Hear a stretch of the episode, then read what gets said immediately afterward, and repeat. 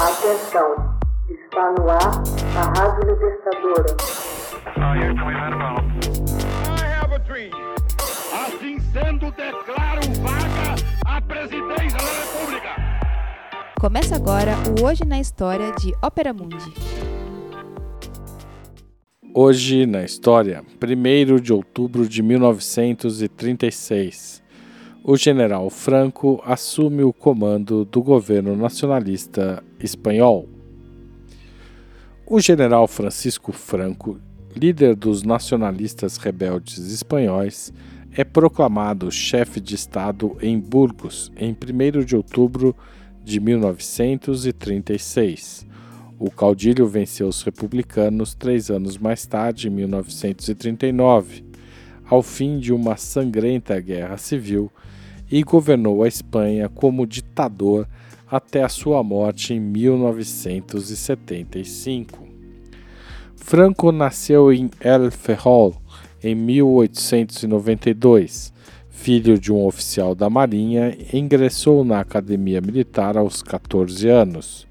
Mostrou-se um soldado disciplinado e um comandante talentoso nas campanhas coloniais espanholas no Marrocos ascendeu na carreira rapidamente, tendo sido saudado como herói nacional ao derrotar os rebeldes marroquinos em 1926.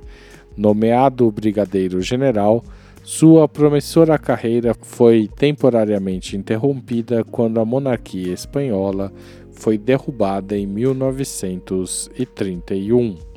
Em 1933, as eleições nacionais trouxeram os conservadores de volta ao poder. Franco foi promovido a major-general. Em 1934, sufocou uma revolta dirigida pelos socialistas no distrito mineiro de Astúrias em 1935, foi designado chefe do Estado-Maior do Exército. Em fevereiro de 36, novas eleições trouxeram a coalizão esquerdista ao poder e Franco foi enviado a um obscuro comando nas Ilhas Canárias, na costa da África. Temendo que o governo pudesse abrir as portas para uma revolução marxista, oficiais do exército passaram a conspirar para tomar o poder. Após um período de hesitação, Franco concordou em juntar-se à rebelião militar que começou no Marrocos em 17 de julho de 1936 e chegou à Espanha no dia seguinte. No comando das forças nacionalistas do Marrocos, Franco rapidamente invadiu muitas áreas controladas pelos republicanos e marchou em direção a Madrid. Acreditando que a vitória era iminente, Franco proclamou-se como chefe do novo regime nacionalista em 1 de outubro de 1936. Na verdade, a sangrenta Guerra Civil Espanhola estendeu-se até o final de março de 1939. Durante o conflito, os nacionalistas receberam um pesado apoio logístico em armas e munições da Alemanha nazista e da Itália fascista enquanto os republicanos foram ajudados pela União Soviética e por inúmeras brigadas internacionais voluntárias que lutavam por democracia.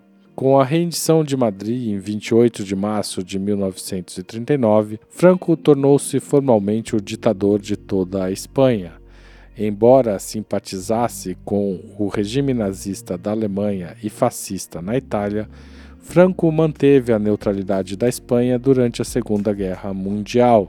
Após a guerra, ficou politicamente isolado como o último ditador fascista sobrevivente. Contudo, sua reabilitação internacional veio com o crescimento da Guerra Fria e o reconhecimento de seu papel anticomunista pelos Estados Unidos e outras nações ocidentais. Nos anos 1950 e 1960, o regime ditatorial de Franco passou gradualmente a ceder. Havia pouca oposição organizada a seu governo, exceto no País Basco. Em 1969, Franco reconheceu Juan Carlos, neto do último rei da Espanha, como seu sucessor na chefia do Estado e herdeiro do trono espanhol. Em novembro de 1975, Franco faleceu após longa enfermidade.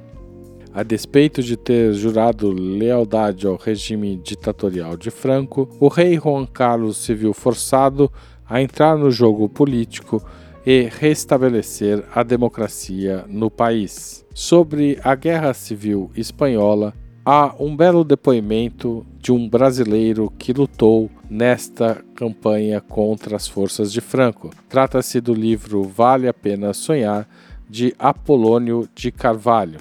Apolônio, depois de lutar contra Franco, também se tornou um dos heróis da resistência francesa, enfrentando os nazistas até o final da Segunda Guerra Mundial. O livro de Apolônio de Carvalho se chama Vale a Pena Sonhar.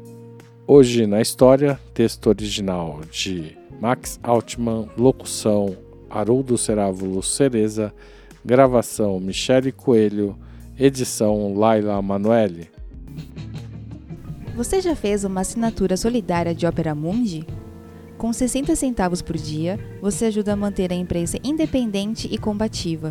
Acesse www.operamundi.com.br/apoio.